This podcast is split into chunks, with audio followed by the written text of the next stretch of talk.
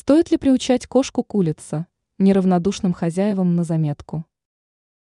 В принципе, любой питомец, помещенный с детства в определенные условия, в процессе взросления будет это воспринимать как должное. Но вы же не сможете забить все окна досками, больше никогда не открывать для проветривания балкон и перестать открывать входную дверь в квартиру.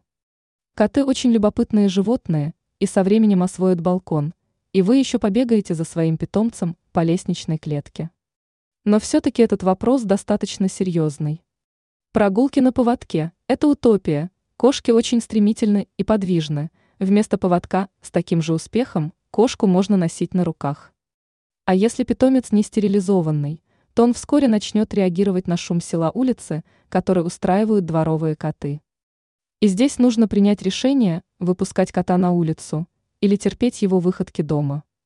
Универсального ответа нет, но если и приучать кота к улице, то это нужно делать тогда, когда ему будет минимум 6 месяцев, и он наберется сил.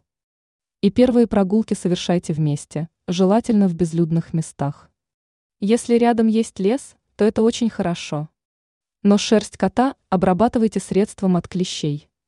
Когда кот подрастет хотя бы до года и уже будет знать территорию возле дома, его можно будет выпускать на самостоятельные прогулки.